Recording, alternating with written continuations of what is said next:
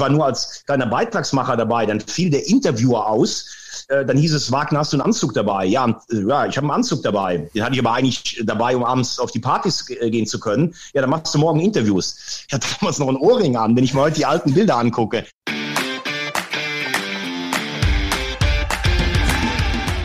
Spitz auf Knopf. Das Interview, wenn das Flutlicht aus ist. Mit Carsten Kulabik.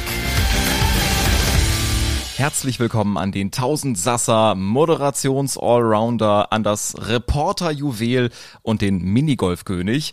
Über RPR, DSF und Sat1 kam er zu Sky und arbeitet jetzt bei RTL und Magenta Sport, der Geysir von Andernach. Thomas Wagner, hallo. Ja, schönen guten Tag. Jetzt bin ich ja fast ein bisschen geblättert über so, so eine schöne Anrede, was da alles drin ist. Äh, vielen Dank auch an die Kollegen, die äh, meine, meine Spitznamen ausgeplaudert haben. Ja, vielen Dank. Äh, freue mich, freue mich da zu sein. Und dann muss ich direkt bei Spitzname einhaken beim Geysir von Andernach. Woher kommt denn dieser Spitzname? Ähm, also ich weiß es jetzt nicht so ganz genau. Du weißt ja oft, dass es bei, ähm, bei Spitznamen so ist, irgendeiner wirft das mal in den Raum und dann verfestigt sich das Ganze. Grundsätzlich komme ich aus dieser Gegend. Ich bin äh, am Lacher See geboren, also zwischen Mayen und Andernach, grobe Richtung von Köln, 75 Kilometer südlich Richtung Koblenz. Und da gibt es tatsächlich dieses Naturphänomen des Geysirs, was man ja sonst in Island meistens nur findet, also so eine sprudelnde Quelle, die ab und zu in ähm, regelmäßigen Abständen ausbricht. Und äh, ja, da, da ich gerne auch mal bei Diskussionen über den Fußball gerne sehr emotional werde und auch sonst vielleicht ein emotionaler Typ bin, äh, hat dann irgendeiner mal ähm, mich von den Kollegen äh, von Magenta Sport, ich weiß nicht genau, ob Cedric Pick oder Christian Straßburger oder Stefan Fuckert, ich weiß es nicht, hat mich auf jeden Fall Geysir von Andernach genannt und es hat sich durchgesetzt. Und egal, wo irgendwas ist, lese ich dann immer in unserem Chat, der Geysir sprudelt wieder. Aber netter Name, kann ich gut mit leben. Auf jeden Fall, der Geysir sprudelt. Mal gucken, inwieweit er heute sprudelt in unserem Gespräch. Äh, du hast ja schon die Gegend angesprochen, Andernach äh, im Kreis Main-Koblenz in Rheinland-Pfalz. Du bist da groß geworden und ähm, hast angefangen bei Radio Andernach. Das klingt für mich erstmal wie so ein ganz kleiner Lokalsender, aber da steckt noch ganz viel mehr dahinter. Ähm, das ist nämlich kein Lokalsender, sondern für wen habt ihr damals Programm gemacht? Ja, das ist richtig. Ähm, ich habe äh, damals äh, zu Schulzeiten immer schon gesagt, äh, ganz interessant, in, ich habe eine alte Abi-Zeitung gefunden von 1990 und da steht drin, Berufswunsch Sportmoderator. Das äh, hat sich ja zumindest einigermaßen gedeckt. Ich musste dann zur Bundeswehr und ähm, es gab tatsächlich in Andernach, also direkt vor der Haustür, einen Radiosender für die damals im Ausland stationierten Soldaten. Man muss sich das so vorstellen, wir haben Kassetten aufgenommen in einem richtigen Tonstudio und haben eine Stunde Programm gemacht und haben das wöchentlich zu den Standorten, ich glaube nach Somalia, wo dann so Blauhelm-Einsätze waren, haben wir das, äh, haben wir das hingeschickt. Und ähm, ja, ich habe dann eine richtige Redakteursausbildung bekommen, habe auch zwei Jahre Mannschaftsdienstgrad gemacht und so war es eigentlich meine erste Berührung. Ich habe natürlich damals noch einen gewaltigen Dialekt gesprochen, aber ähm, nachdem mein großer Traum, äh, Fußballprofi zu werden, irgendwie nicht in Erfüllung gegangen ist, habe ich gedacht, ich muss anders ins Stadion reinkommen. Und dann bot sich äh, mit diesem Radiosender ähm, mit den ersten Schritten bot sich da eine Möglichkeit und ja, dieser Sender hat mir echt eine Menge ermöglicht. Äh, wolltest du auch bei der Bundeswehr Karriere machen? Da soll man ja auch gut verdienen können. Oder war das wirklich für dich nur diese Eintrittskarte in den Journalismus? Wenn wir bei dir zurückblicken, du hast ja auch gesagt, als Fußballer aktiv gewesen, 150 Spiele in der vierten Liga gemacht, als richtiger Klopper in der U21 Rheinland-Auswahl hast du auch gespielt. Ähm, war das dann für dich der Eintrittsweg in diesen Bereich dann? Ja, also beim Fußball war es so, ähm, ich war sicherlich nicht völlig untalentiert. Wir sind auch, wie gesagt, auch mit der A-Jugend äh, Rheinland-Meister geworden, haben sogar um den DFB-Pokal gegen die Stuttgarter Kickers äh, gespielt, die damals ihrerseits im Württemberg-Finale den VfB 5-2 rasiert hatten. Mein Gegenspieler Freddy Bobic, habe ich immer noch zu Hause eine Zeitungs, ähm, also einen Zeitungsausschnitt. Wagner legte Bobic an die Kette. Letztlich hat aber, äh, haben die Kickers trotzdem 2-1 gewonnen, haben dann nachher auch den DFB-Pokal gewonnen. Aber ich würde selbst kritisch sagen, dritte Liga hätte vielleicht noch klappen können, aber ähm, ich war dann eher so ein, so ein Typ äh, Manndecker wie, wie Dietmar Jakobs oder Karl-Heinz Förster, aber ohne deren, äh, ohne deren auch spielerische Mittel. Also das war schon okay. Und ich glaube, ich wäre zur damaligen Zeit auch so zur Bundeswehr gegangen. Da war ja immer die Frage Bundeswehr oder Ersatzdienst. Ähm, aber ich hätte nur ein Jahr gemacht und ich habe auch gar keine Ambitionen gehabt, irgendwie eine Offizier- oder Unteroffizierlaufbahn einzuschlagen. Ich habe dann tatsächlich zwei Jahre Mannschaftsdienstgrad gemacht, bin heute Hauptgefreiter der Reserve, mhm. war dann irgendwie auch Mannschaftssprecher, also sowas wie Klassensprecher.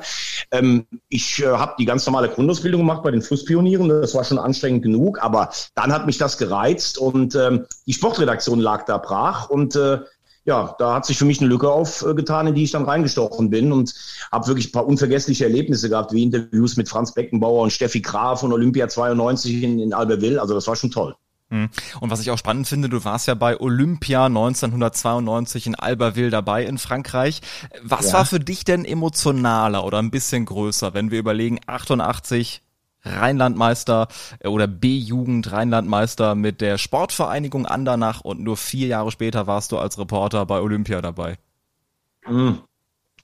Also ich finde so, wenn man im Mannschaftssport was gewinnt, also wie gesagt, B-Jugend Rheinlandmeister, auch damals mit der Kreisauswahl noch Rheinlandmeister, Rheinland-Pokalsieger in der A-Jugend oder wenn man, wenn man irgendwas erreicht hat bei den, bei den Senioren, dann in der Verbandsliga oder sowas, wenn, wenn man das mit einer ganzen Gruppe, wo es stimmt, mit den Jungs zusammen feiern kann, dann finde ich, geht da eigentlich nichts drüber. Also wir treffen ja. uns heute noch mit den, mit den, mit den Jungs von damals, jetzt nach 32 Jahren, äh, treffen wir uns noch zweimal im Jahr und es ist nach fünf Minuten eigentlich alles, wie es früher war. Also derselbe Flachs in der Kabine, dieselben Rollen, die jeder hat. Also das finde ich, da geht eigentlich nichts drüber. Trotzdem muss man natürlich sagen, wenn du sowas dann erlebst, stehst da 92 mit einem völlig abgestürzten Dieter Thoma, der ist, glaube ich, 48. und 54. geworden beim, beim, ähm, beim Skispringen. Äh, später war, hat er sich dann aus der Krise befreit, wurde vier Schanzentourneesieger und Olympiasieger. Mhm. Wenn du da stehst mit einer Katja Seitzinger, mit einem Markus Wasmeier oder erlebst diesen Wahnsinn in Deutschland, Kanada im Eishockey, Penalty schießen, Peter Dreiseitel stellt sich die Scheibe auf der Linie hoch. Da kriege ich jetzt im Nachhinein beim Erzählen auch immer noch eine Gänsehaut, weil man dann irgendwie gedacht hat, das ist ja eine Welt, da hätte man nie zu träumen gewagt, äh, dahin zu kommen. Aber das war alles immer noch so, wo man so dran geschnuppert hat. So, wenn man dann irgendwann mal wusste, später bei Sky kommen wir vielleicht auch noch drauf, du machst den Samstagnachmittag, den du früher mit dem Papa beim Ra im Radio gehört hast und ja. machst dann da die Sendung. Das war schon Testosteron, Adrenalin äh, im Überfluss. Aber dieses emotionale Gänsehauterlebnis mit das allergrößte, würde ich sagen, sind nach wie, nach wie vor Erfolge im Fußball, auch wenn sie im kleineren als auf der großen Fußballbühne äh, stattfinden. Jetzt musstest du dich eben gerade zwischen diesen beiden Optionen entscheiden. Das passt perfekt zu unserer nächsten Rubrik, zur ersten Kategorie hier bei Spitz auf Knopf. Du musst dich zwischen zwei Antwortmöglichkeiten entscheiden, entweder oder. Sechs Fragen, sechs Antworten. Und äh, wir starten direkt mit äh, meiner Lieblingsfrage. Corona-Bauch oder Lockdown Sixpack? Wie sieht's bei dir aus? Dann eher Sixpack, obwohl ich davon noch weit entfernt bin. Habe tatsächlich sechs Kilo abgenommen. Respekt. Äh, womit bist du da mehr laufen gegangen, mehr Fahrradfahren oder wie hast du das geschafft? Ja, schon mehr, mehr, also Fahrradfahren und Laufen, also regelmäßiger Sport gemacht, weil oft ist ja so ein bisschen das Problem, du bist in der Woche irgendwie in der Europa League mit der RTL unterwegs, dann kommst du nach Hause, machst was für Magenta, dann hast du montags Sendungen auf Nitro mit Laura Bontora zusammen und dann ist manchmal nicht so der Rhythmus da. Ich habe mich dann tatsächlich, äh, also weil ja eh weniger zu tun war, habe ich mir regelmäßig vier, fünfmal die Woche habe ich äh, Sport gemacht und auch ganz bewusst dann mal gesagt, okay, jetzt äh, wird auch mal ein bisschen auf die Ernährung oder auf, äh, aufs Bierchen geachtet und hat ganz gut funktioniert funktioniert. Mhm. Sport machen oder Sport gucken? Beides total gerne, aber dann eher noch Sport machen. Mhm. Currywurst oder Weißwurst? Currywurst, ganz klar. Am besten rot-weiß, Schranke. So muss das sein. Oder Spezial mit Zwiebeln möglicherweise. Ja, oder scharf. Vor allen Dingen, je schärfer, desto besser. Ich habe mal irgendwann in Berlin gesagt, ich hätte gerne die schärfste Soße, die ihr habt. Da hat der Typ gesagt, wenn du die Soße hier isst, dann ist die Currywurst für euch drei, wir waren zu dritt, umsonst. Ich habe es geschafft, aber mein lieber Gesangverein. Aber es war also kein Geschmackserlebnis. War das bei Curry 36 oder wo? Äh, nee, das war irgendwo in äh, am Spreebogen, irgend so ein kleines Ding oder sowas. Äh, also es war dann irgendwann kein Geschmackserlebnis mehr und äh, ich habe ganz schön lange nachgeschwitzt. Also ich wollte eigentlich in den Abend mit einem weißen Hemd äh, reinstarten. Ich glaube, ich bin noch mal ins Hotel, um irgendwie das Hemd zu wechseln. Ja, wenn dann die Geschmacksknospen irgendwann dann verwelkt sind. Ähm, Android oder Apple? Auch wenn meine Töchter mit mir schimpfen, immer noch Android. Frech oder seriös? Ähm, das ist schwierig. Ich hätte jetzt gesagt, äh, äh, seriöser Frechdachs, aber eigentlich ganz gerne lieb frech. Okay, und äh, die letzte Frage. Traditionsclub oder Werksclub? Ganz klar Traditionsclub als, als äh, großer Fan äh, des Hamburger Sportvereins muss ich ja sowas sagen. Obwohl das im Moment natürlich eine harte Währung ist. Das wollte ich gerade sagen. Ich wollte jetzt äh, dich nicht direkt mit diesem Thema behelligen, aber wir können direkt äh, damit weitermachen. HSV. Was verbindest du mit dem ersten FC Heidenheim im Moment?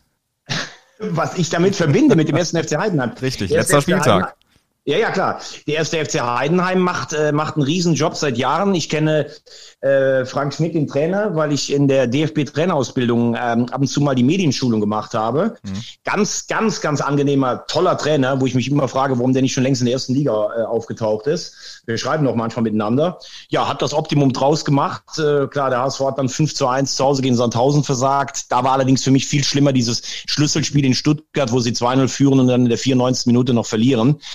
Ähm, ja, sie haben jetzt zweimal eigentlich aus einer richtig guten Ausgangsposition nichts gemacht. Andere, auch Bielefeld, haben aus ihren Möglichkeiten mehr gemacht. Ähm, ich habe so das Gefühl, man hat langsam auch akzeptiert mit der neuen Trainerwahl. Wir sind jetzt erstmal ein Zweitligist. Aber natürlich, es ist, es wissen auch die Kollegen vom Magenta, wenn wir am Wochenende irgendwie unterwegs sind und ich habe den Live-Ticker dann an und sowas. Also der HSV hat mich schon ganz schön zum Leiden gebracht. Und die Zeiten, als, äh, als man äh, sich äh, gefreut hat, HSV-Fan zu sein, die sind ja auch schon ein bisschen länger äh, dabei. Ich war auch selbst im Halbfinale in Fulham noch vor zehn Jahren und ich habe als Zwölfjähriger das Europapokalfinale gegen Juve gesehen. Aber im Moment ist es schon hart, aber das macht das Fansein ja auch aus, wenn man nicht gerade Bayern-Fan ist. Absolut. Ich vermute, da müssen dich die Kollegen aber auch trösten, wenn ihr unterwegs seid und du den Live-Ticker aufhast. Aber sag mal, wie war deine Gefühlslage am letzten Spieltag? Vierter, ein Punkt hinter dem Relegationsplatz. Das Ziel war quasi zum Greifen nah und äh, am Ende wurde es dann doch nichts draus. Da noch unter Dieter Hecking. Ja, genau. Also ich habe äh, nach dem Lockdown ähm, habe ich oder nachdem Fußball wieder losging, habe ich mit ein paar Jungs regelmäßig geguckt. Äh, Spiel in Fürth, Ausgleich 94. Gegen Bielefeld die Chancen nicht genutzt, dann Stuttgart dieses Erlebnis, dann in Heidenheim das Erlebnis, dann gegen gegen äh, gegen Fürth, glaube ich, in der letzten oder ne, was war das irgendwie zu Hause gegen Kiel.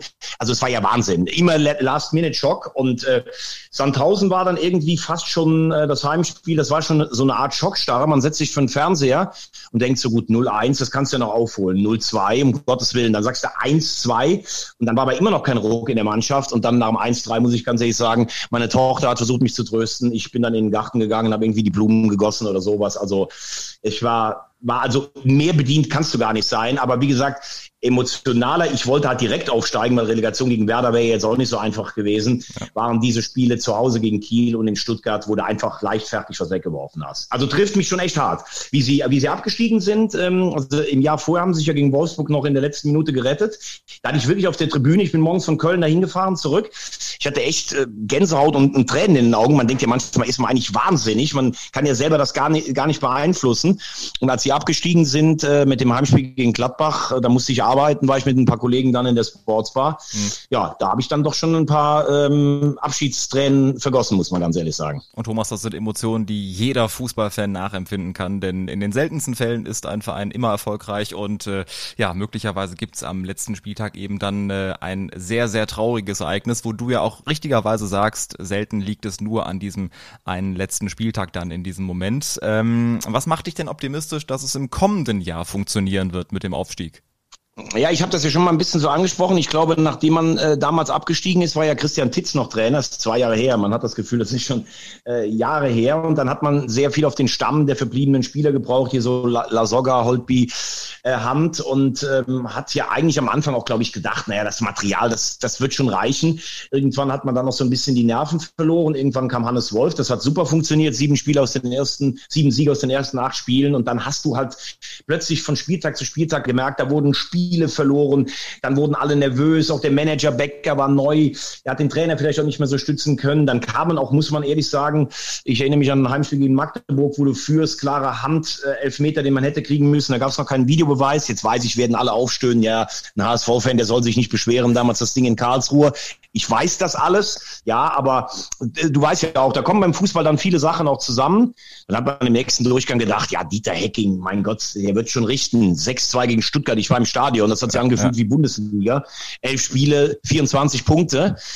Und ich glaube, das ist so, ein, so eine Mischung aus, bei den älteren Spielern, die schon länger dabei sind, kommt dann so wieder diese immerwährende Versagensangst, du wirst immer verspottet im entscheidenden Moment klappt es dann wieder nicht, wobei sie sich ja oft auch in dem entscheidenden Moment in der Bundesliga gehalten haben. Dann eine Erwartungshaltung, du spielst zu Hause, gerade mit Publikum gegen Mannschaften wie Sandhausen, jetzt Gebirge Aue, wo der normale HSV-Fan sagt, das gibt's doch gar nicht. Aber verteidigen, taktisch gut stehen, das kann, kann eigentlich jede Mannschaft. Und dann musst du deine Chancen reinmachen. Ich sage nach wie vor, Terodde ist mein absoluter Wunschstürmer, mit dem, glaube ich, wären wir letztes Jahr aufgestiegen. Aber das ist halt ein, ein Geduldsspiel. Und ich glaube, man hat jetzt ein bisschen abgespeckt. Ich finde, man hat eine ganz gute Achse geholt. Tune ist jemand, der sich im Nachwuchsbereich auskennt. Und man wird ja auch ein Stück weit demütiger. Und was man auch nicht vergessen darf, im letzten Jahr war es der VfB, davor der FC, die noch deutlich mehr Kohle hatten und den stärkeren Kader. Ja, was soll man sagen? Aller schlechten Dinge sind drei oder aller guten sind dann endlich drei. Ne? Äh, mhm. Weißt du ja auch. Egal, egal wie tief man sinkt und der noch tiefere Tiefpunkt, irgendwann beim ersten Spieltag bist du dann doch wieder da und hängst am Live-Ticker oder am Fernsehen und zitterst mit. Ist halt so. Wir drücken auf jeden Fall fest die Daumen, äh, allein auch wegen deiner Gefühlssituation und äh, deines Blutdrucks, dass es sich ja. im kommenden Jahr ein bisschen äh, verbessert und ihr möglicherweise dann den Aufstieg äh, schon schaffen könnt direkt. Wir haben ja über deinen Start äh, gerade eben gesprochen, Radio Andernach, da ging's los, RPR, DSF, Sat 1 und vor über 20 Jahren dann dein Wechsel zu Premiere beziehungsweise zu Sky. Du warst Moderator, Interviewer und Kommentator zum Beispiel für die Fußball-Bundesliga, für die Champions League, Europa League, äh, die deutsche Eishockeyliga und auch die Tennisübertragung aus Wimbledon. Wenn du jetzt äh, an diese Zeit zurückdenkst, was hat dir am meisten Spaß gemacht oder was lag dir sogar am besten? das ist ja eigentlich das Schöne, wenn du den, den Beruf, äh, sagen wir mal, den Beruf des Sportjournalisten auch so ein bisschen begreifst. Ja, also jeder, der jetzt vielleicht sagt bei dem Podcast, auch den habe ich doch mal irgendwo schon mal gehört oder gesehen, der wird mich dann wahrscheinlich eher mit Fußball in Verbindung bringen. Ähm, aber ich habe eigentlich immer also ich bin totaler Sportnerd. Ob Handball, ob Eishockey, wenn, wenn irgendwas Interessantes kommt, hänge ich vor der Kiste oder gehe ins Stadion. Ähm, angefangen hat's äh, damals eigentlich so beim DSF ein bisschen in der zweiten Liga mit dem Fußball. Wir hatten ja immer das Topspiel am Montagabend. Ähm, dann bin ich halt äh, zu Sky gewechselt. Das war am Anfang noch so ein Verbund. DSF Sat 1 und Premiere damals. Ich saß dann, mein erster Einsatz war neben Fritz von Ton und Taxis äh, als, als ähm, praktisch als ähm, Kommentator, Assistent. Mhm. Und ähm, ja, was mich auch immer fasziniert hat, war Eishockey. Das war auch das erste, was ich moderiert habe. Ähm, ich bin schon mit sechs mit meinem Vater in Köln an der Lenzstraße beim Eishockey gewesen. Und ähm, beim Eishockey ist es halt schon so, klar, die Jungs sind ein bisschen anonymer, weil sie eben einen Helm auch anhaben, weil die Sportart nicht ganz so populär ist wie Fußball. Aber mit, da hast du dann schon über die Jahre auch ein paar kennengelernt, zu denen du heute teilweise noch Kontakt hast. Überragende Jungs, muss man ehrlich ehrlich sagen. Und dann auch die, die Spannung, das Dichte an, an der Bande, das hat schon sehr viel Spaß gemacht. Und auch sehr viele Emotionen ne? und hier und da mal auf die Mütze hauen. Also ich finde von der genau. Stimmung genau. alleine äh, beim Eishockey, auch wenn da weniger Leute sind als beim Fußball, das ist wirklich grandios. Ja, und vor allen Dingen auch diese, diese Schnelligkeit, diese Rasanz dieses Sports, das ist einfach grandios, wie du es gerade sagst. Dann im Fußball natürlich so die Anfänge, die Spiele, da hast du dich dann so hochgedient über ein Einzelspiel am Sonntag, über ein Einzelspiel am Freitag und dann irgendwann Samstagnachmittag mal die große Sendung, die um 13 oder um 14 Uhr beginnt, äh, mit Experten wie Effenberg und mit Franz Beckenbauer und so und das dann zu moderieren, wo du denkst, ey, ich komme hier aus so einem kleinen Kaff, 1500 Einwohner, habe früher mit meinen Jungs zusammen Radio gehört oder sowas und jetzt, äh, also dafür, du denkst ja im Moment wirklich, muss man sagen, boah, jetzt guckst du die ganze Fußballwelt auf dich drauf. Ja. Wobei, du weißt, was ich meine. Das sind vielleicht insgesamt kolumniert zwei Millionen Menschen, die sich das angucken, auch in Sportsbars, aber äh, ja, fühlt sich schon, das ist schon so ein Moment, der einen sicherlich auch ein bisschen stolz und emotional äh, macht ähm, aber auch so ein Champions League Viertelfinale moderiert, Real gegen Dortmund damals, äh, als Dortmund leider 3-0 verloren hat. Ähm, dann hast du irgendwann, kann ich mich erinnern, wir haben Boxkämpfe gemacht. Irgendwann hieß es, wer kann denn boxen hier? Ich, ich bin jetzt kein Boxexperte in dem Sinn, aber ich habe mich immer für Boxen interessiert. Ähm, dann habe ich mich da richtig reingelesen, sind wir nach New York gefahren, Hookkämpfe, Mayweather gegen Pacquiao, haben wir aus dem Studio in München gemacht mit dem leider verstorbenen Graziano Rocchigiani, Abraham Hook, mit Uli Wegener, der Legende in New York gewesen. Wahnsinn. Also das sind natürlich Erinnerungen, die man einfach da dran hat. Dann Handball, äh, 98, Bronze für Deutschland in Südtirol. Ich war nur als kleiner Beitragsmacher dabei, dann fiel der Interviewer aus äh, dann hieß es, Wagner, hast du einen Anzug dabei? Ja, äh, ja ich habe einen Anzug dabei. Den hatte ich aber eigentlich dabei, um abends auf die Partys äh, gehen zu können. Ja, dann machst du morgen Interviews. Deutschland gegen Russland. Äh, hab da meine gerade meine Eltern noch angerufen mit, glaube ich, dem ersten Handy, was es gab oder einem Hausanschluss. mach, mach nachher mal den Fernseher an. Ich bin heute, mache heute Interviews. Und dann Heiner Brandt, äh, Kretsche interviewen und sowas. Also das ist natürlich, wenn, wenn du das denkst, was das so bei dir selber auch freigesetzt hat. Ne? Du weißt jetzt, oder du weißt es vielleicht nicht, du guckst jetzt deine Kamera und da gucken jetzt drei Millionen Menschen zu oder sowas und du bist dann, ich hatte damals noch ein Ohrring an, wenn ich mir heute die alten Bilder angucke. Geil. Aber auch so mal Sachen machen wie, wie Golf, äh, BMW Open in Eichenried oder sowas. Also tolle Sachen und auch beeindruckende Menschen, die du natürlich teilweise auch dabei kennenlernst. Und das ist natürlich dann schon was Besonderes. Ja, Weltklasse. Was haben die Eltern denn gesagt? Jetzt nicht zum Ohrring, sondern äh, dazu, dass du dann irgendwann im Fernsehen warst ja, ich, ich weiß gar nicht, das ist natürlich auch sicherlich ein Stück weit surreal. Also meine Eltern haben mich immer sehr unterstützt äh, in, in dem eigenen, als ich Fußball gespielt habe, weil ich habe dann halt bei der Spielvereinigung Andernach gespielt und mein, mein Heimatort war zehn Kilometer davon entfernt. Meine Mutter mich abends immer dahin gefahren, abgeholt, weil der Papa war unter der Woche arbeiten. Später bin ich dann dem Mofa daher, daher geguckt. Ähm, am Wochenende ist der Papa mitgefahren äh, zu den Spielen. Parallel meine Schwester, die hat mal zweite Bundesliga im Tischtennis sogar gespielt. Die musste natürlich dann auch noch versorgt werden, äh, auch ein, also wahrscheinlich sogar das größere Sporttalent in der, in der Familie.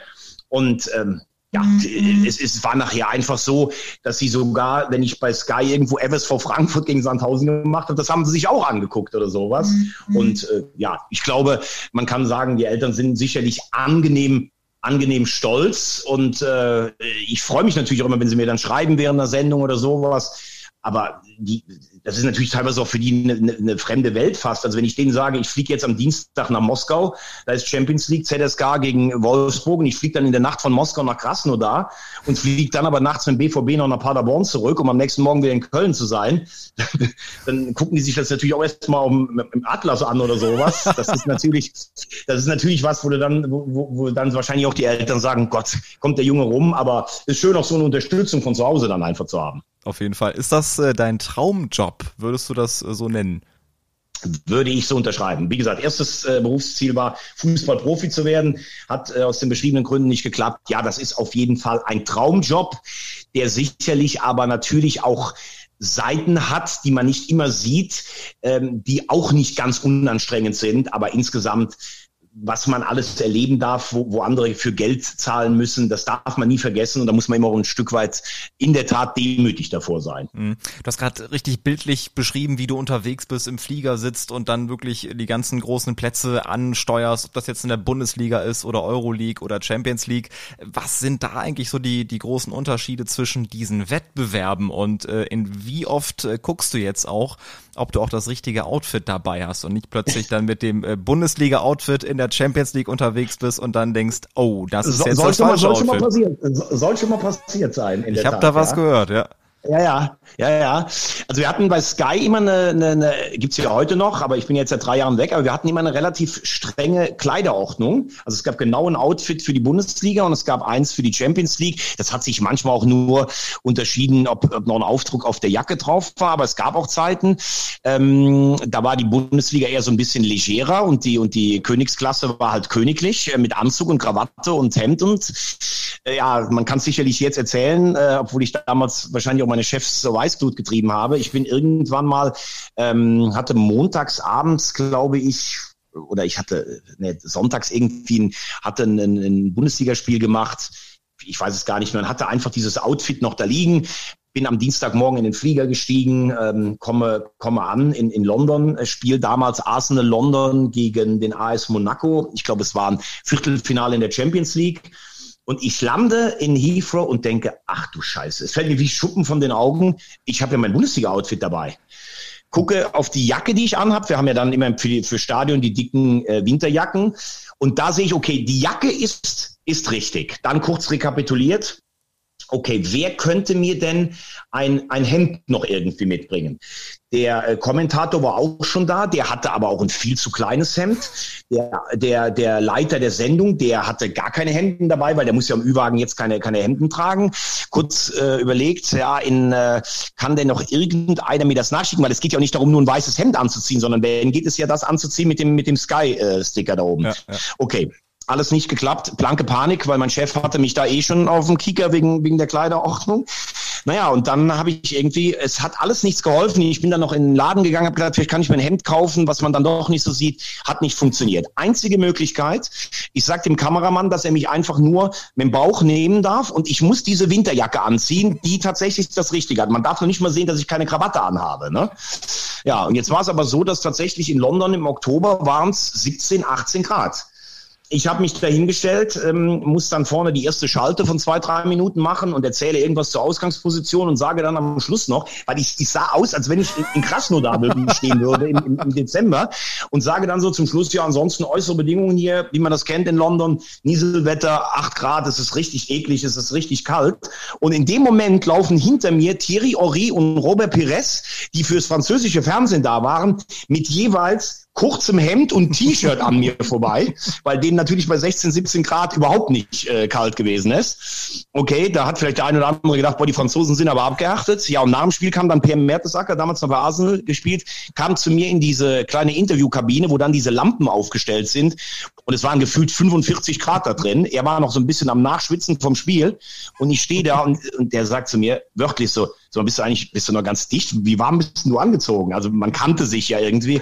Und ich sage, bitte sprich es während dem Interview nicht an, das hat seine Gründe. Und habe dann da mit einer Winterjacke bei 45 Grad das Interview geführt.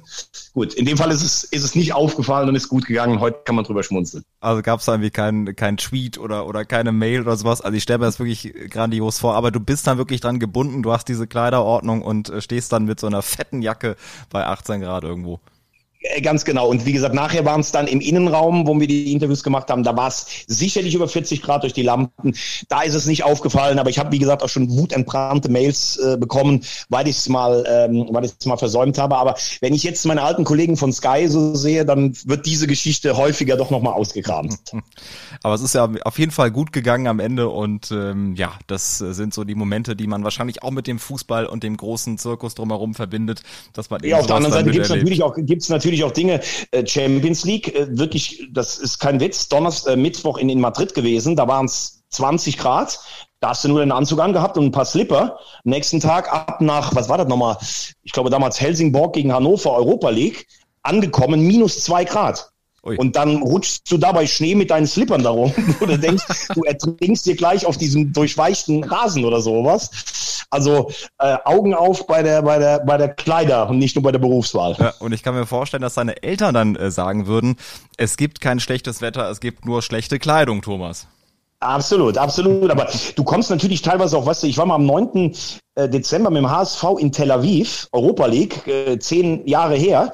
Da waren es äh, 21 Grad und ich bin dann zurückgeflogen, kam Freitagabend hier zurück und war am nächsten Tag beim Spiel Borussia Dortmund gegen den SC Freiburg. Das war so ein ganz besonderes Jubiläumsspiel mit einer total geilen Choreo und da war es im Stadion gemessen minus 18 Grad. Also das musst du auch erstmal hinkriegen, so 39 Grad äh, Temperaturunterschied. Da musst du dann noch schon ganz schön abgehärtet sein. Ja, was macht's was mit deinem Körper, ist dann die Frage ja, du musst viel Sport machen, musst Sauna machen, musst versuchen, dich gesund, äh, gesund zu ernähren und da dann wirklich auch, äh, ja, auch gerne mal eine lange Unterhose anziehen oder sowas. Aber Nein, was ich eben auch gesagt habe, die Leute denken natürlich immer, okay, der war jetzt in Barcelona. Aber so ein Arbeitsalltag ist ja auch so, du fliegst vielleicht morgens um 8 Uhr los, sagen wir mal ab, ab Düsseldorf. Da musst du erstmal von Köln morgens nach Düsseldorf kommen. Ich wohne ja in Köln. So, dann fliegst du dahin, bist dann vielleicht irgendwie so mit allem drum und dran, mit Shuttle-Service, das ist natürlich toll. Die UEFA bringt ja da immer äh, die, die Journalisten in Shuttle-Service äh, zu, ihren, äh, zu ihren Hotels. Dann bist du vielleicht um elf oder um halb zwölf in deinem Hotel, muss aber schon um drei Uhr zur Besprechung da sein. Dann denkst du vielleicht, du isst jetzt gerade noch was und legst dich vielleicht immer noch mal eine Stunde hin, weil das ist ja dann schon ein langer Tag. Mhm. Auf der anderen Seite, wenn du in Städten bist, die du nicht so kennst, dann willst du auch vielleicht ein bisschen was sehen. Dann fährst du in die Stadt, ist da was, aber das ist natürlich dann auch ein langer Tag. Und am nächsten Morgen musst du vielleicht um 8 Uhr schon wieder fliegen, hast aber nach dem Spiel irgendwie noch an der Hotelbar mit den Kollegen drei, vier Rotweinchen getrunken. Also das merkst du natürlich dann schon. Am Anfang merkst du das gar nicht, wenn du den Job anfängst. Da würdest du fünf Wochen durcharbeiten irgendwie. Aber wenn, das, wenn du dann so 25 Jahre auch die Reiserei drin hast, dann merkst du schon, dass du besser nach dem zweiten Weinchen gehst als erst nach, äh, als erst nach dem vierten. Mhm. Und sagst dann, jetzt ist gut für heute. Aber in deinem Alter, Thomas, ist das, glaube ich, jetzt noch nicht so das große Problem. Ähm, du hast ja von, von deiner Verbindung, gerne, du hast ja von deiner Verbindung vorhin auch zu Per Mertesacker gesprochen, wo er sagte immer, was, was stimmt denn mit dir nicht mit dieser Jacke? Also, ähm, wenn wir jetzt äh, überlegen, was du als Interviewer alles erlebst, unten am Spielfeldrand oder eben in so einer Interviewbox, wie du es angesprochen hast, ähm, wie schafft man es nach diesen Spielen dann auch so die richtigen Fragen zu stellen und wie fallen einem denn auch so die richtigen Formulierungen ein, als nach einer klassischen Niederlage so zu fragen, ja, woran hat's denn jetzt gelegen?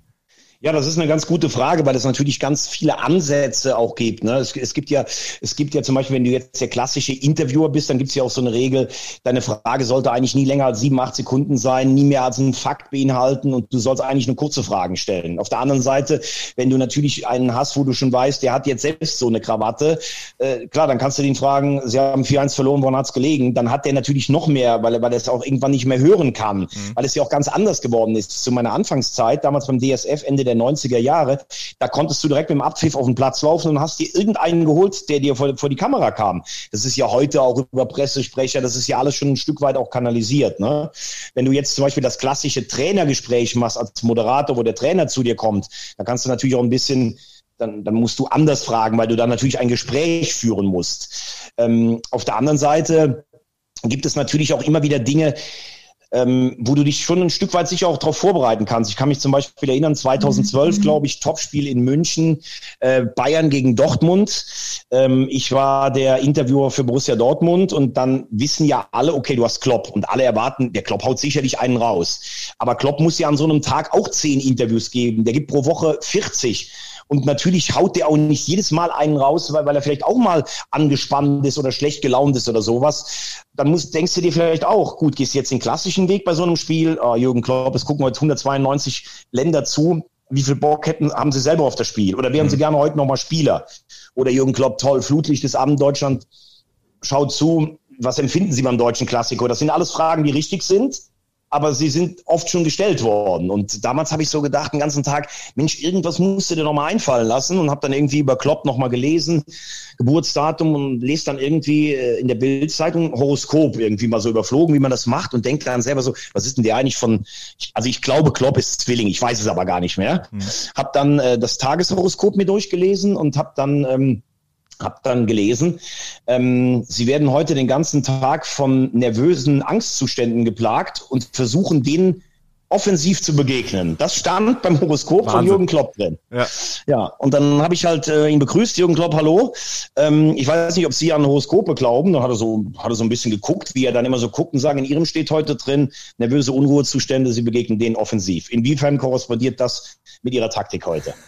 Dann hat wirklich Klopp hat erstmal so zwei Sekunden das wirken lassen und hat sich dann weggeschmissen vor Lachen und meinte dann wirklich so, was ist denn das für eine geile Frage, so ein Einstieg und sowas.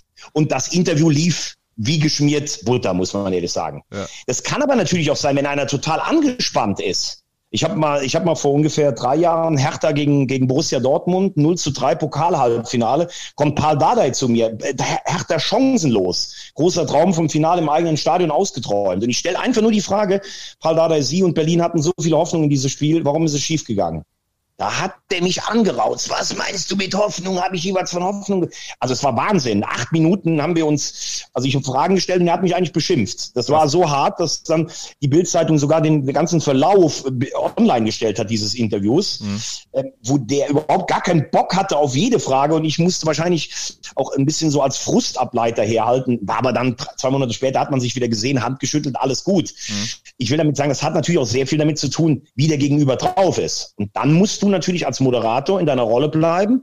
Ich stelle die Fragen, die gestellt werden müssen, aber es darf nicht persönlich werden. Ich habe zwei Siebenmann Interview gehabt mit Christoph Daum. Das ist ziemlich in die Hose gegangen, weil der hat die ganze Zeit irgendwie, als ich ihn nach der Vertragsverlängerung beim FC gefragt habe, hat mich irgendwie blöd angeplafft, obwohl wir uns kannten. Und ich habe irgendwie so ein Stück weit zurückgeplafft. Da verlierst du dann aber irgendwann die Souveränität. Ja. Das finden die Fernsehzuschauer zwar vielleicht lustig, aber äh, als Moderator solltest du schon ein bisschen anders dann agieren. Ja. Wie empathisch musst du denn sein? Weil natürlich willst du deine Fragen stellen. Du willst auch bei Niederlagen, die deutlich sind, natürlich auch irgendwo kritisch sein. Willst natürlich aber auch jetzt niemanden vorführen. Also was sind da so die Gedanken, die du dir auch vor so einem Interview stellst? Es sind ja auch Menschen, die dir gegenüberstehen. Du hast selber mal Fußball gespielt. Du weißt ja auch, wie es auf der anderen Seite ist. Äh, natürlich, was sind das so für Gedanken, die du dann nach so einem Spiel im Kopf hast? Weil ich glaube, jemandem zum Sieg zu gratulieren, da gibt's nichts Einfacheres. Klar, und du kennst natürlich über, über die Jahre, kennst du natürlich auch die Spieler, ne? Und du teilst sie so ein bisschen in Kategorien ein. Also es gibt Interviewpartner, da nenne ich jetzt äh, extra keine Namen, aber die sind einfach, egal ob nach Sieg oder Niederlage, sind die einfach unangenehm. Weil die eigentlich dich permanent auflaufen lassen wollen. Die wollen jeden Reporter auch so ein bisschen für dumm verkaufen, was ich persönlich scheiße finde, muss ich mal ganz klar sagen, weil ein Großteil der Gehälter zahlt auch das Fernsehen. Das gibt's ja in Amerika gar nicht. Ja. Die kommen in die, selbst in die Umkleidekabine rein und da wird einfach ein Auftritt, ein ganz normaler erwartet. Es gibt aber natürlich auch ein paar Leute, die kennst du über all die Jahre, ne? Und für die hast du dann noch irgendwie, also ich sage zum Beispiel ganz klar, ich kenne seit mittlerweile 12, 13 Jahren von angefangen bis jetzt den jungen Marco Reus bis heute. Und der ist immer, der ist immer nett, der ist immer freundlich, der ist immer zuvorkommen, muss man ganz ehrlich sagen. Der ist, wie man das sagt, gut erzogen, hallo, der kommt sogar Händedruck. Und das sind auch ganz nach unangenehmen Niederlagen wie mit, mit Dortmund, dieses legendäre 3-4 in Liverpool. Der stellt sich immer.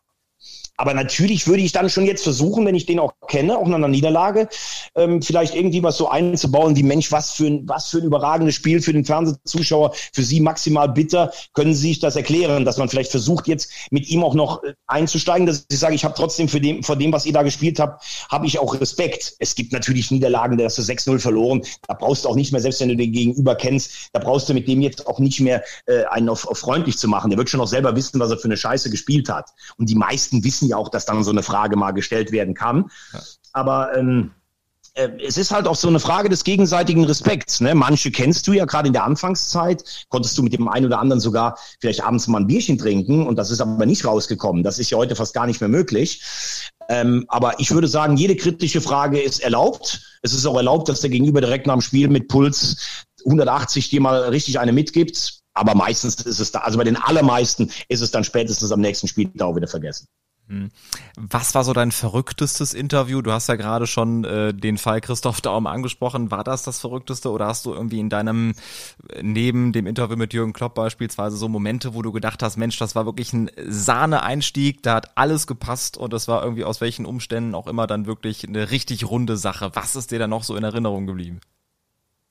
Ja, also das angesprochene mit Christoph Daum, das war wirklich ja, also das war wirklich der Hammer. Ähm, das wurde äh, intern bei Premiere auch nicht so gut bewertet. Die, die Boulevardpresse in Köln hat mich gefeiert, Bild und Express. Äh, ich kann mich noch an die Überschrift auf, in der Bild erinnern, wer ist dieser wagemutige Wagner? ähm, da wurde dann aber so, ja, und seine Tochter ist FC-Mitglied und sowas alles. Das war dann schon, das ging dann schon, schon ein bisschen länger hin und her. Das angesprochene mit Paul Dardai, das ist wie gesagt noch gar nicht so lange her. Äh, Klopp sicherlich, äh, muss ich sagen, eine, eine Ne, also von dem, wie es wie es lief, war das natürlich richtig grandios. Ähm, ich erinnere mich als ganz junger ähm, Reporter, war ich beim Abschiedsspiel von Stefan Kunz in Kaiserslautern, habe ich Fritz Walter interviewen dürfen. Boah, Wahnsinn. Also das ist ja, also da muss man ehrlich sagen, da, da waren ja, da habe ich also meine Eltern so glücklich mit auch gemacht. Also mein Vater, obwohl er auch HSV-Fan ist, also Fritz Walter ist für die Generation vielleicht neben Uwe Seeler das allergrößte, was es gibt. Und äh, den interviewen zu können, sensationell. Ne? Hast aber auch natürlich, äh, ja, auch wenn du, wenn du vielleicht mal im, im Ausland warst, ob es ein Sidan war oder ein Messi oder sowas, das ist natürlich auch, wo du dann wirklich sagst, puh, das ist schon was, wo du dir schon in dem Moment vielleicht auch bewusst bist, dass es dass du mit jemandem sprichst, der, der so viele Menschen in den Bann zieht. Schwierig war zum Beispiel, da war ich ein ganz junger Reporter, da habe ich ähm, kurz nach Olympia 92 die junge Franziska von Almsig interviewt. Also ich war sechs Jahre älter als sie und wir saßen am Beckenrand im Sportforum Hohenschönhausen. Da war ich dann fast nervöser, als wie wenn du denkst, du guckst jetzt eh zu dem anderen auf. Mhm. Ich muss auch sagen, ich bin, äh, das ist auch bekannt, ich bin nun wahrlich alles andere als ein Bayern-Fan. Ich sehe die Bayern auch sehr, sehr kritisch in vielen Sachen. Muss aber sagen, Franz Beckenbauer, mhm. das war über all die Jahre, aber am Anfang habe ich ihn interviewen durfte. Später bei, bei Sky, also dann, als man als Experte mit ihm dann zusammen war, also das war für mich eigentlich mit der freundlichste Mensch, den ich je kennengelernt habe. Egal ob, ob die Putzfrau oder, oder der kleine Kapler oder sowas, der war immer so freundlich. Das war auch was, äh, was ganz Besonderes. Also muss man schon sagen, da gibt's gibt's sicherlich einige Momente und jetzt so den ganz großen rauszugreifen, das würde dem wahrscheinlich auch nicht so ganz gerecht werden. Mhm, aber ein wahnsinniger Erfahrungsschatz, den du da gerade für uns aufgemacht hast. Hast du auch äh, ein Vorbild als äh, Sportreporter mal gehabt oder immer noch äh, jemanden, zu dem du aufguckst und sagst, ja, genauso mit seiner Art und Weise, wie er fragt, wie er kommentiert, äh, das ist so mein Vorbild?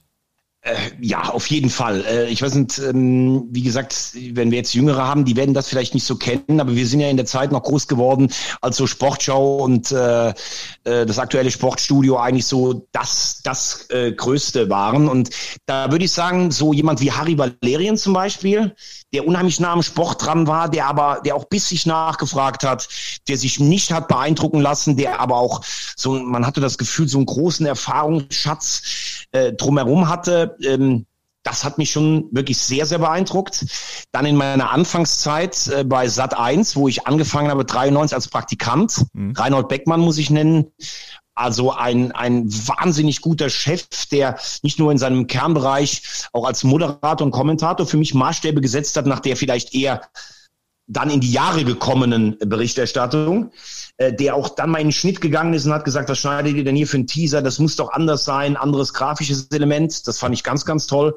Ja, und ich finde, der Gottfaser für alle, die diesen Job machen, wenn man sagt, man möchte irgendwie auch so als Moderator wahrgenommen werden, ist für mich Günter Jauch, der eigentlich in jeder Situation diese Souveränität, diese, also der so einfach immer authentisch bleibt, der einfach gewitzt ist. Also da habe ich jetzt drei ganz große Namen genannt. Ähm, Absolut wo man sagt, das ist der Olymp, aber äh, so, da werde ich nicht hinkommen, aber sich das eine oder andere vielleicht versuchen abzugucken von denen, ich glaube, das kann nicht schaden. Auf jeden Fall. Und vor allem auch so ein Günther Jauch, der wirklich in allen möglichen Sportarten natürlich auch irgendwo, ich will sogar sagen, fast zu Hause gewesen ist und selbst von Skispringen dann irgendwie ähm, das so transportieren könnte, als wäre er jahrelang beim Skispringen immer dabei gewesen, beispielsweise. Also ja, oder, oder vielleicht sogar noch die, noch die größere Leistung, vielleicht eigentlich sogar ganz am Anfang bei der ersten Übertragung zu sagen, ich kenne mich eigentlich gar nicht damit aus, ja. aber erklär du mir doch mal, Dieter Thoma, was ist das hier mit der Bindung so und so? Und dann auch zu merken, er er hat den Experten, er ist der Moderator, er stellt die Fragen, die wir alle stellen und je länger wir alle dabei bleiben, umso mehr lernt auch er. Gut, das könntest du jetzt beim Fußball vielleicht nicht machen, weil da würde jeder sagen, warum steht da einer, der vom Fußball? Aber das war ja grandios oder dieses, wo dieses Tor umgefallen ist da in Madrid, wo er mit, mit Marcel Reif zwei Stunden überbrückt hat, obwohl kein, kein, kein Ball gelaufen ist. Sensationell. Ja. Oder menschlichen Vorbild, Fritz von Ton und Taxis, habe ich ja gesagt. Also wie der jeden behandelt hat, selbst den kleinsten Praktikanten, sensationell. Aber ich habe halt auch, äh, wenn, wenn wir jetzt gerade noch über Interviewgäste äh, sprechen, ich habe äh, ja in meiner Zeit zwischen 2005 und 2014 habe ich mit der, mit der Bundeskanzlerin, mit, mit, äh, mit Frau Merkel 100 Veranstaltungen moderiert, wo es aber sehr oft um Persönliches bei ihr auch ging. Aber da muss man natürlich sagen, wenn du manchmal denkst, wie aufgeheizt diese Fußballwelt ist und wenn man, wenn man alles als Star hält. Ich möchte jetzt hier überhaupt niemanden sagen, was er politisch zu denken hat oder wie ich jetzt dazu stehe. Ich kann nur sagen, ich habe noch nie so etwas Intelligentes, äh, auch irgendwie Schlagfertiges und Hintergründiges, äh, wie, wie, äh, wie, die, wie die Bundeskanzlerin kennengelernt. Und was bei ihr ganz besonders ist, wenn wir beide miteinander reden oder wenn ich jetzt sehe, ich stelle jemandem eine Frage, dann erkenne ich ja schon an seinem Gesicht, ob ihm die Frage gefällt oder nicht. Oder mhm. kommt jetzt gleich eine, eine, Antwort oder der findet das gut, was ich frage. Mhm. Miss Pokerface, du wusstest bis zum letzten Moment nicht, wie sie diese Frage eigentlich fand. Sensationell, muss ich ganz ehrlich sagen. Auch eine tolle Erfahrung. Und hat dich einmal, als es um ein Länderspiel ging, auch so ein bisschen, äh, ja, schon ein bisschen irritiert, wo du dachtest, äh, warum wird er heute Abend gespielt? Und die Kanzlerin dir gesagt hat, nein, es wird morgen gespielt. Und in dem Moment genau. glaubst du das dann auch wahrscheinlich. Ganz genau. Äh, du bist, äh, bist sehr gut informiert, hast dich gut vorbereitet.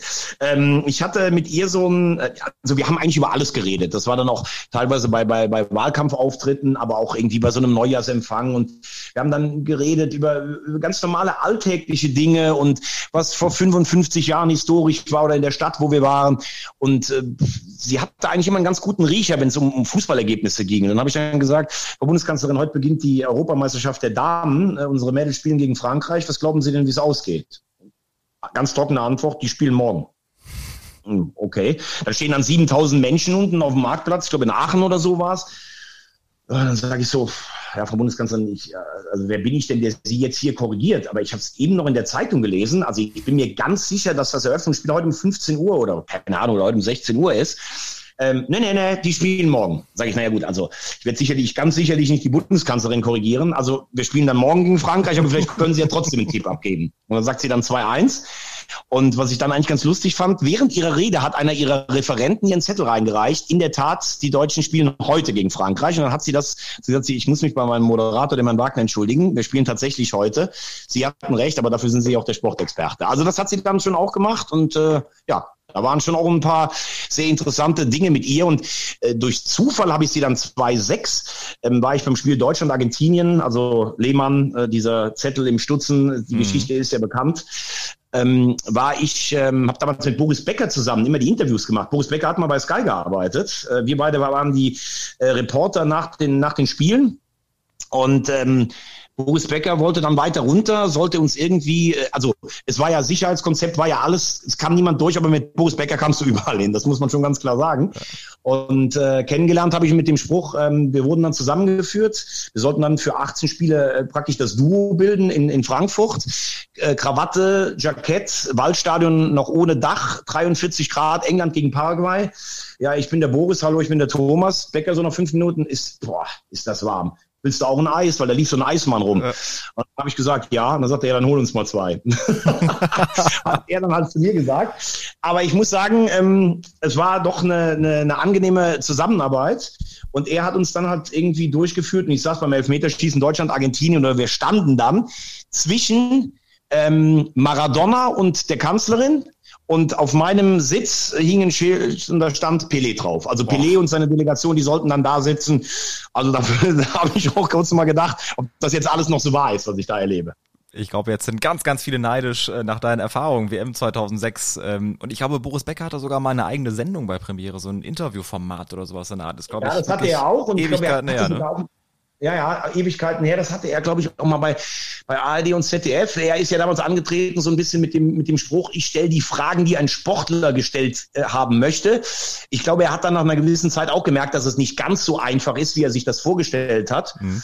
Ähm, ich muss allerdings sagen, wenn er da war bei, Engl bei englischen Spielen, dann haben sich Gerard, Beckham und Lampard fast darum geprügelt, wer mit Boris Becker sprechen durfte. Also das habe ich echt so eigentlich noch nie erlebt. Das fand ich echt beeindruckend. Mhm, aber warum es eben schwer ist, das haben wir ja gerade schon vertieft, was eben das äh, Besondere oder das Schwierige, die Herausforderung ist, da die richtigen Fragen zu stellen.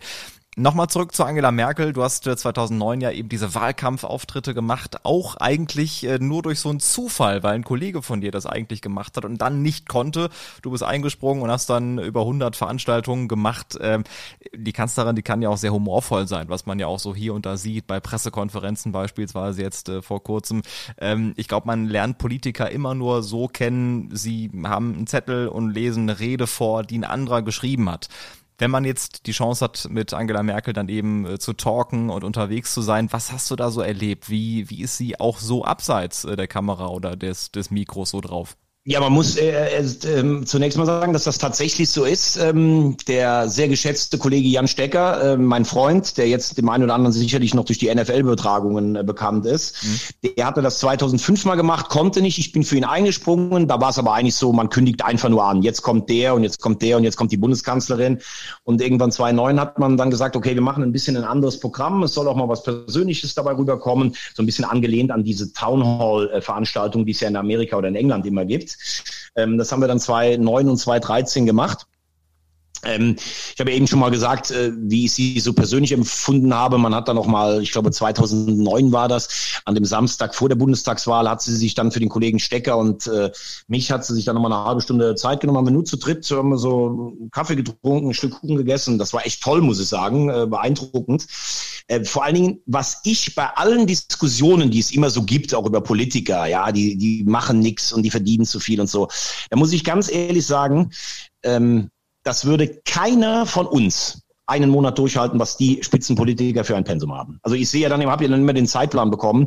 Ab morgens 7 Uhr, kleine Lage, Kanzleramt, 9 Uhr Empfang Ministerpräsident Nigeria in Berlin, 11 Uhr Mittelstandsvereinigung, ähm, äh, Handwerkskammer Hannover Rede halten. Dann nachmittags irgendwie äh, nochmal Kabinettssitzung oder irgendein Landesparlament besuchen. Dann kommt irgendwie äh, die Autoindustrie ins Kanzleramt und dann abends noch zwei Wahlkampftermine und dann ist um 11 Uhr Schluss. Also das ist Wahnsinn. Und wer sagt, dass diese Menschen für ihr Geld nicht arbeiten, das ist einfach ein Witz. Denn das kann man ja nachvollziehen. Ich glaube, der Kanzler verdient 360.000 Euro.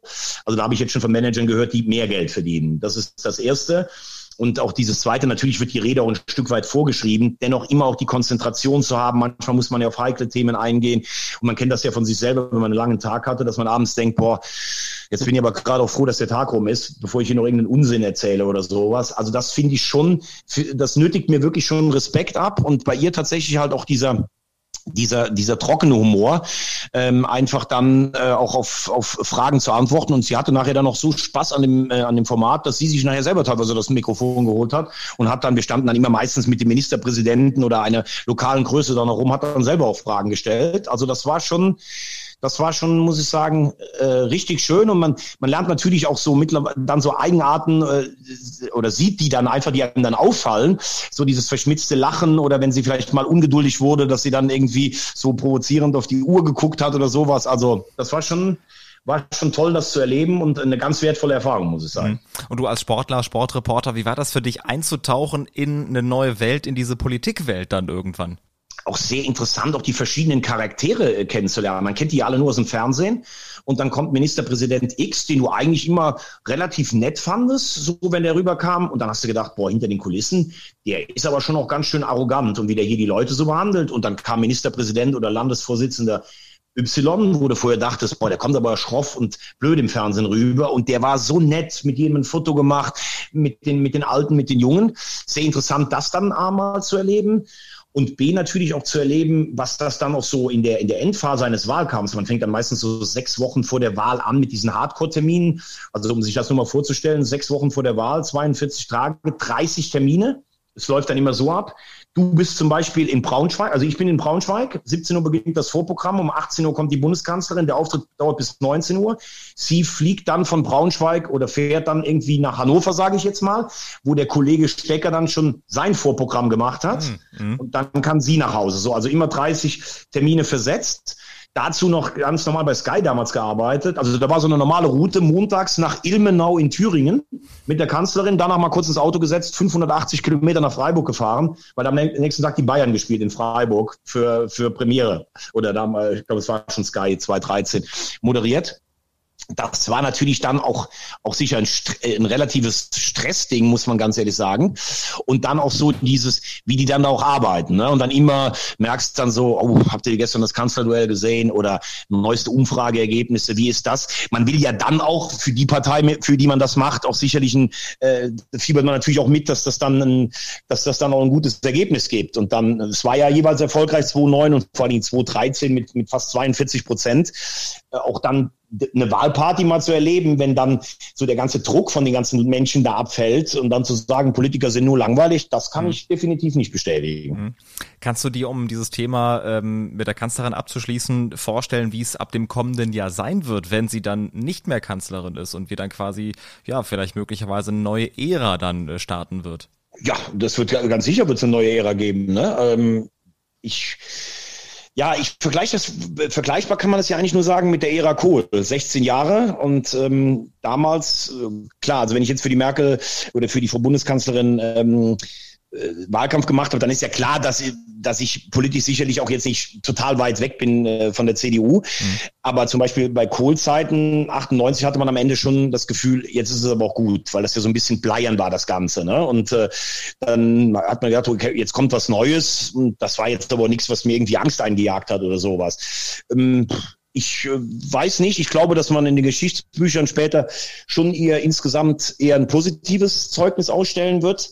Und sie hat sicherlich auch nicht alles richtig gemacht. Wer macht das schon in so einem, äh, in so einem, in so einem Amt? Aber wenn man sich all das drumherum anguckt, diese Aufgeregtheiten, die ähm, führenden Politiker in anderen äh, großen ähm, oder führenden Nationen, dann könnte ich mir sehr gut vorstellen, dass man sich irgendwann auch diesen sachlich nüchternen Stil, von dem der ein oder andere, und das sei ihm natürlich unbenommen, jetzt auch die Nase voll hat, dass man das schon auch ein Stück weit äh, vermissen wird auf jeden Fall. Und äh, ich muss ganz ehrlich sagen, auch das habe ich ja eben zum Ausdruck gebracht, habe natürlich jetzt auch schon länger nicht mehr gesehen, aber auch ähm, menschlich, wenn sich irgendwo nochmal die Möglichkeit geben würde und man würde irgendwas moderieren und sie wäre da, ich würde mich freuen, sie zu sehen. Mhm. Wir sind auf jeden Fall sehr gespannt, wie sich das alles weiterentwickelt und vor allem auch wie ja dieses Thema mit äh, CDU-Vorsitz und Kanzlerkandidat, wie es da weitergeht. Wir machen weiter mit der nächsten Rubrik hier bei Spitz auf Knopf auf Knopfdruck mit der Bitte um ganz kurze Antwort, was dir sofort durch den Kopf schießt. Ich werde dir ein paar Begriffe hinwerfen und du ja, sagst dann, was du direkt damit assoziierst. Bayern München. Alles andere als mein Lieblingsclub. Was verbindest du mit Dirk Lottner? Mit Dirk Lottner. Ein Bier getrunken, live auf dem Sender. Ähm, 2000, der erste FC Köln ist aufgestiegen in Hannover.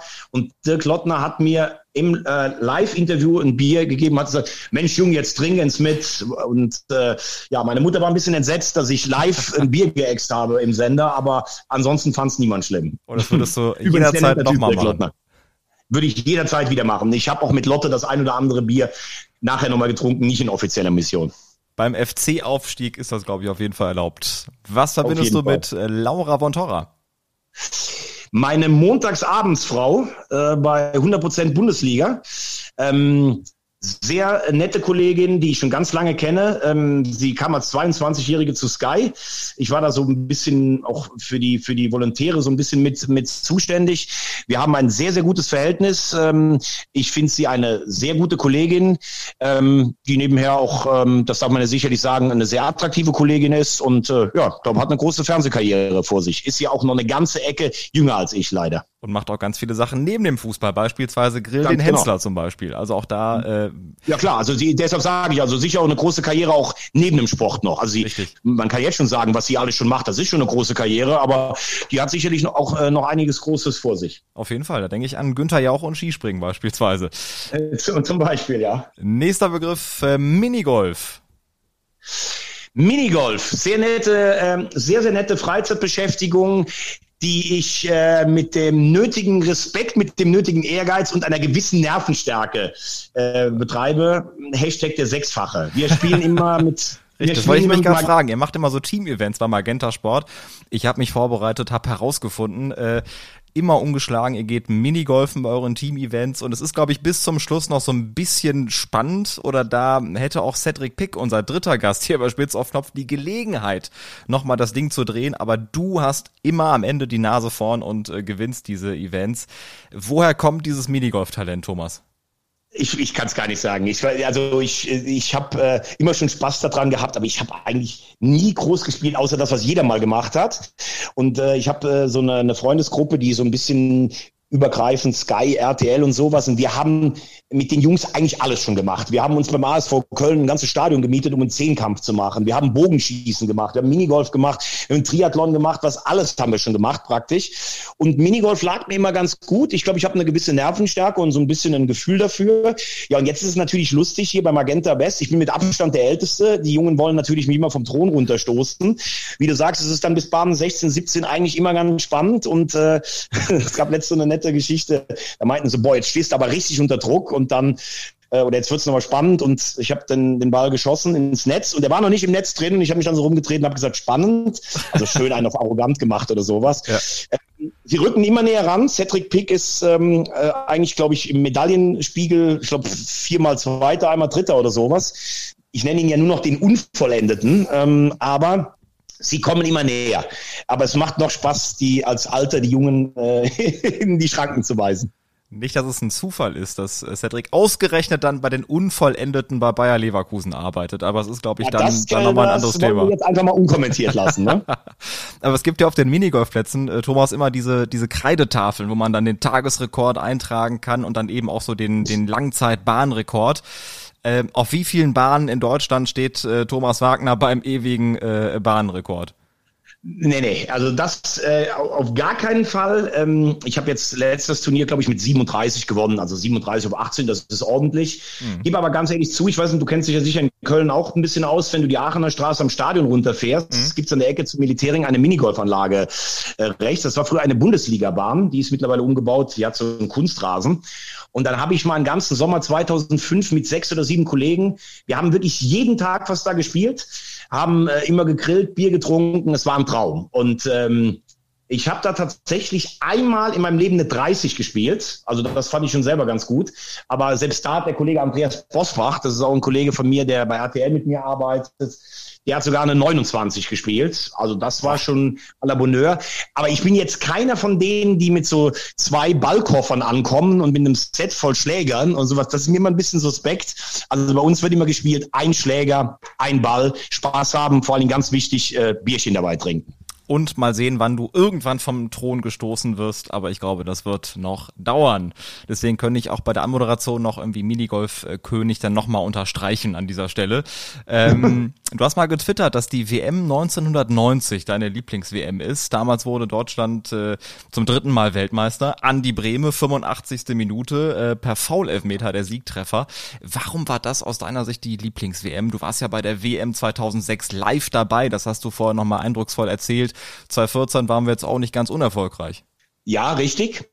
Äh, ich glaube, es gibt doch immer so in der, in gerade wenn, wenn ein Junge, äh, wenn ein Junge, der sich für Fußball interessiert, aufwächst, dann gibt es doch immer so, so Schlüsselmomente einfach, die du, die du so hast mit deinen ersten äh, Turnieren. Ich weiß, dass ich 78 das erste Mal bewusst geschaut habe, äh, auch mit meinem Vater das Finale, da war ich sechs, ähm, Argentinien gegen Holland. Diese, diese Klopapierrollen, die da überall rumlagen in Argentinien, die sind mir so im Kopf geblieben. Äh, meine Mutter wollte eigentlich, dass ich irgendwann ins Bett gehe, Verlängerung trotzdem mit meinem Vater noch geguckt. Dann 80 so ein bisschen bisschen Europameisterschaft, okay. Die erste, die ich eigentlich ganz bewusst durchgeguckt habe, war 82 die Weltmeisterschaft. Ähm, und also das ist für mich nach wie vor das Schönste. WM oder EM am besten vier Spiele oder drei an einem Tag. Man geht mit Jungs irgendwo im Biergarten, guckt sich das an. Gibt's nichts Schöneres. Und 1990 war tatsächlich so, ähm, ja, wie soll ich das sagen? Ich war 18 Jahre alt. Ich war damals im Halbfinale gegen England, waren wir mit ein paar Jungs in Berlin. Das erste Mal äh, eigentlich sowas wie Public Viewing. Also das es gab es ja nicht auf den großen Plätzen, aber alle Kneipen waren voll, das Wetter war super. Dann über einen Kuhdamm äh, danach. Also das ist mir alles im Kopf geblieben. Ich fand die Mannschaft äh, eigentlich ziemlich cool, muss ich ganz ehrlich sagen. Das waren ja so die Fußballer meiner meiner Jugend. Ich finde, es war total verdient, obwohl man sicherlich gegen England im Halbfinale auch die nötige Portion Glück hatte, weil die Engländer ebenbürtig waren. Ich kann mich erinnern an das Spiel gegen Holland, äh, wo, ich, wo man richtig so aufgeregt war. Und unter dem Strich steht für mich ein total äh, verdienter WM-Titel in einem tollen Turnier mit viel Offensivfußball. Dann hier Gianna Nannini, dieser Song, das hat mir einfach alles gefallen.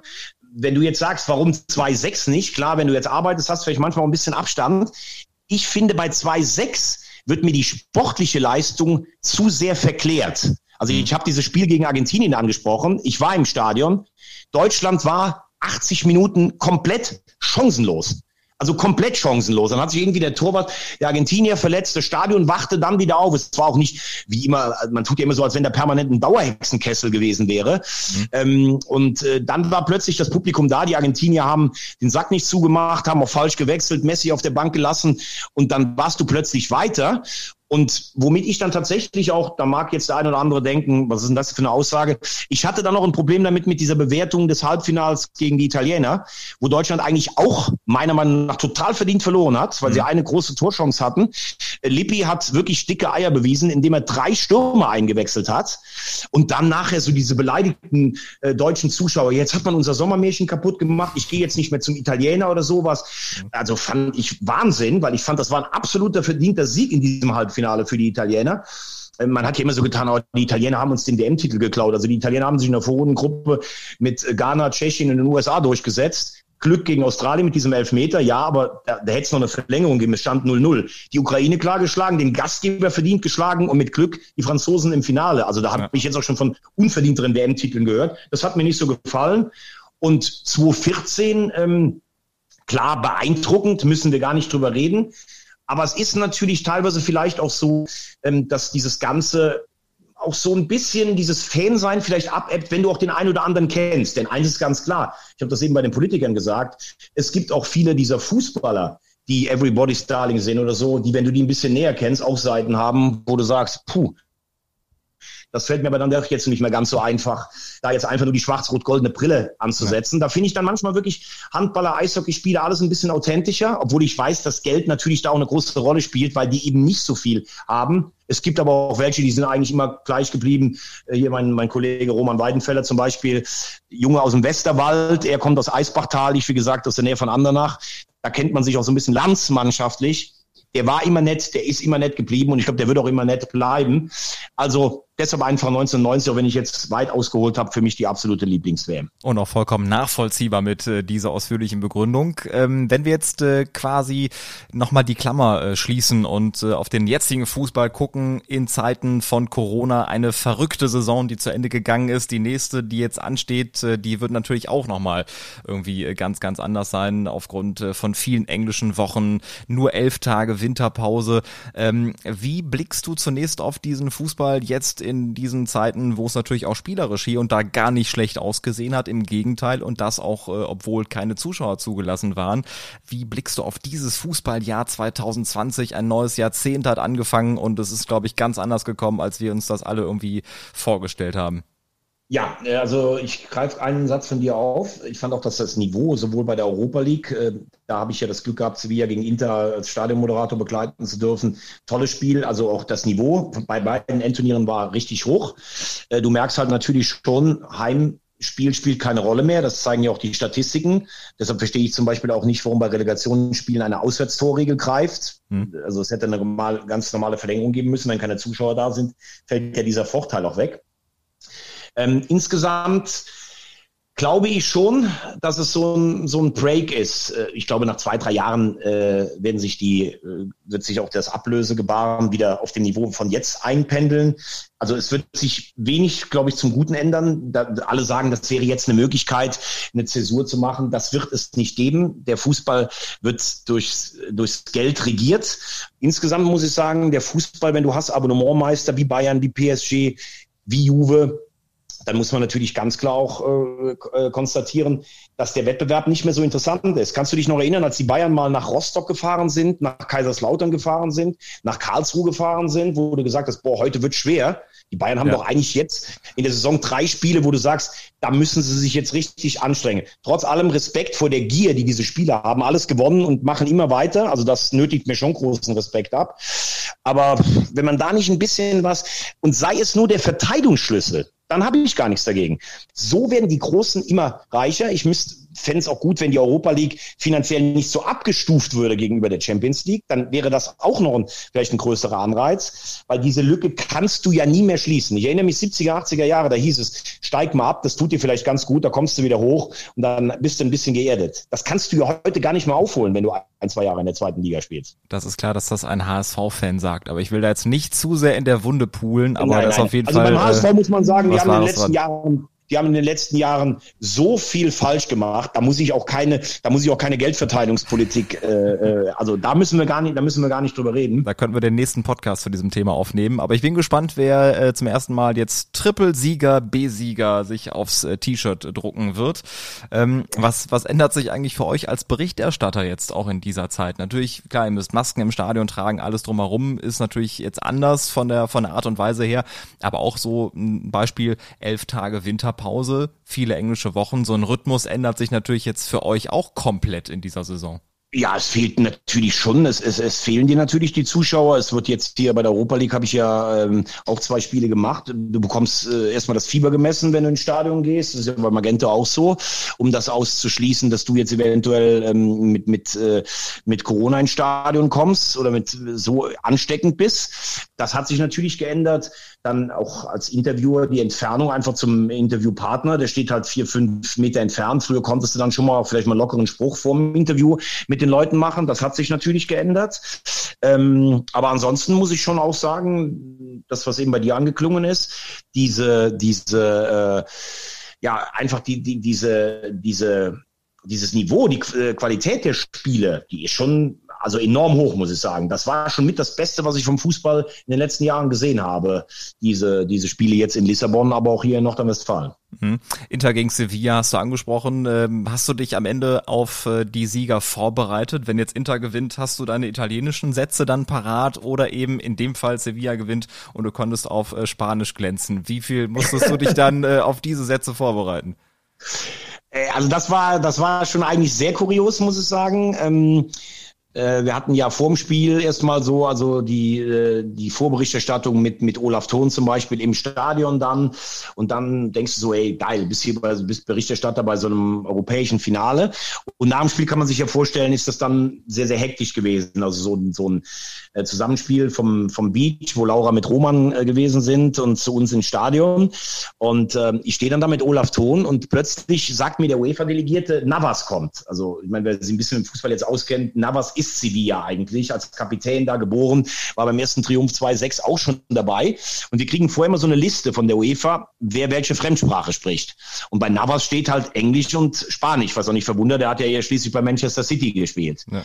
Und ähm, ich selber habe äh, wirklich jetzt keine überragenden Spanischkenntnisse. Ich habe mal einen Kurs gemacht und das heißt, ich bereite mich dann schon im Kopf immer so ein bisschen darauf vor, dass ich zwei mögliche Fragen auf Spanisch, äh, Französisch, also Italienisch würde ich mir, glaube ich, jetzt nicht unbedingt zutrauen, stellen kann. Aber es stand ja ganz klar da, er, er kann Englisch. So, und dann äh, sage ich zu ihm, als wir dann rüberschalten, ich sage dann halt einfach, Congrats, ähm, Jesus, äh, Englisch oder Espanol? Und er so, no, no, no, no. Only Espanol. Oder also, ja, also sagt mir ganz klar, also nur Spanisch oder gar nichts. Oh. So, und in dem Moment gibt Laura zu mir ab. Puh, ja gut, dann musst du natürlich, gut, die zwei Fragen kriegst du noch hin, aber bei der Übersetzung musst du natürlich auch ein bisschen Glück haben, dass du, dass du das, was er jetzt sagt, äh, versteht, verstehst klar, der wird jetzt auch nach dem sechsten Triumph nicht irgendwas erzählen von äh, in der Mannschaft stimmt's nicht. Also du kannst dich ja auf so ein paar Floskeln, die man kennt, auch vorbereiten. Aber ich habe dann schon auch ein bisschen, muss man sagen, ein bisschen geschwitzt, ob das, äh, ob er das dann ungefähr so sagt, was ich auch verstehe. Ich habe es zum Glück verstanden, aber ich habe äh, nachher gehört, dass der ein oder andere dann doch überrascht war, dass ich äh, zumindestens äh, so Alltagsspanisch ein bisschen konnte. Das war eigentlich ein tolles Erlebnis, muss ich sagen. Auf jeden Fall. Und du hast geschwitzt, auch wenn du keine Winterjacke äh, anhattest, wie man auch Ganz genau, waren, ich, noch, es waren 32 Grad im Stadion, dazu Spanisch, also das war schon eine Herausforderung. Genau. Äh, du hast vorhin noch äh, das Wort, was ich schön fand, Abonnementmeister verwendet. Ist für dich jetzt klar, dass Bayern äh, Meister 2021 wird? Leider ja. Also ich habe äh, letztes Jahr habe ich auf Borussia Dortmund getippt, ähm, weil sie ja vor zwei Jahren diese ganz enge Saison nur mit zwei Punkten Rückstand haben. Mir ist doch dieses ganze Gequatsche immer mit Favre kannst du keine Titel gewinnen. Lucien Favre ist für mich ein outstanding Trainer. Der hat überall wahnsinnigen Erfolg gehabt. Wenn ich dann höre, ja, beim Ende bricht er immer wieder ein, ja, gut, dann wird man mit einer Mannschaft wie Hertha, Gladbach oder Nizza Meister. Also auf Dauer ist das dann auch eine Qualitätsfrage irgendwann. Vielleicht war er vor zwei Jahren ein bisschen zu defensiv in den Spielen in, in Augsburg oder in Nürnberg. Das mag alles sein. Ich finde, Dortmund hat eine Hammermannschaft, aber also die Bayern in der Verfassung, äh, da muss man tatsächlich befürchten, dass in den nächsten fünf Jahren der Meister wieder Bayern München heißt. Ähm, wie ich das finde, habe ich eben gerade schon gesagt, aber ich befürchte, die Zeit, als die Bayern in zehn Jahren vielleicht nur viermal Meister waren, ähm, das werden wir leider nie mehr erleben. Und das finde ich eigentlich ein bisschen schade. Aber ich habe jetzt auch, ähm, ich habe vielleicht ein paar Ansätze eben genannt, aber ich habe jetzt auch nicht das, das Rezept im Schrank, wie man das ändern kann. Und muss man ja auch sagen, auch wenn ich sie nicht mag, man kann den Bayern ja jetzt nicht sagen, jetzt spielt man ein bisschen langsamer, weil dass der Spieler selber einen Titel gewinnen will, das ist ja auch klar. Und diese Gier, die Spieler wie Boateng, wie Müller immer noch haben oder auch schon Kimmich hat, das äh, muss einem dann schon, wenn man Sportler ist, auch ein Stück weit imponieren, gar keine Frage. Auf jeden Fall. Und das kann man natürlich auch dann neidlos anerkennen und auch wirklich respektieren, wenn ein Verein wie Bayern München so erfolgreich ist, auch wenn unsere Herzen eben für andere Vereine schlagen. So ist das nun mal im Fußball. Ähm, Thomas, dass du verwandeln kannst, das haben wir jetzt äh, eindeutig schon mehrmals heute erfahren und auch hautnah miterleben können. Jetzt bin ich gespannt, ob du in der Rubrik Knopfballtor in der letzten Rubrik auch verwandeln kannst. Ich werde dir quasi den Ball zuspielen und äh, du musst dann verwandeln und zwar die Sätze Sätze jetzt vervollständigen. Okay. Meine größte Jugendsünde war Punkt, Punkt, Punkt.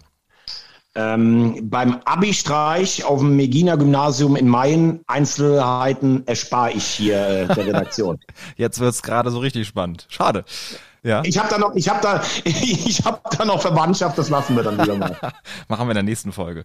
Luxus ist für mich freies Wochenende, Sauna und Zeit mit meinen Töchtern zu verbringen.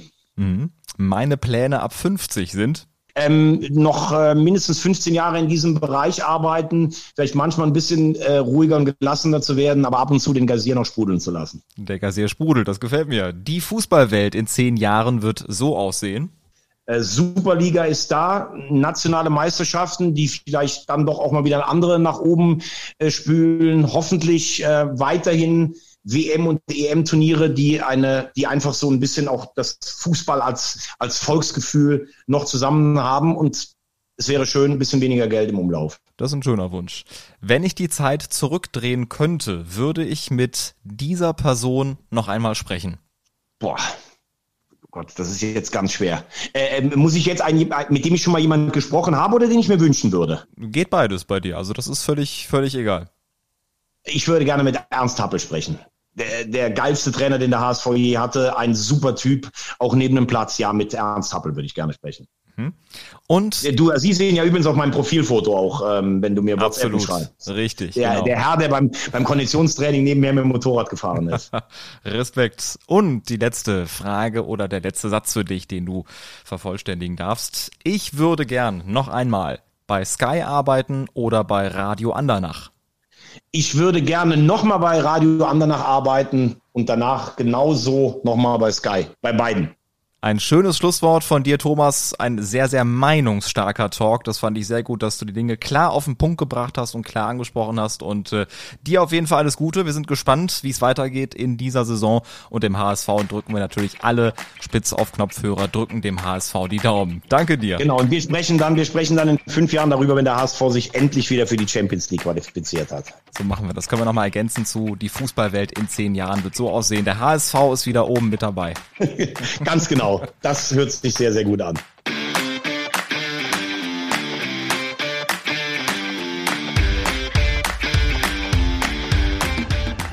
Das war Spitz auf Knopf.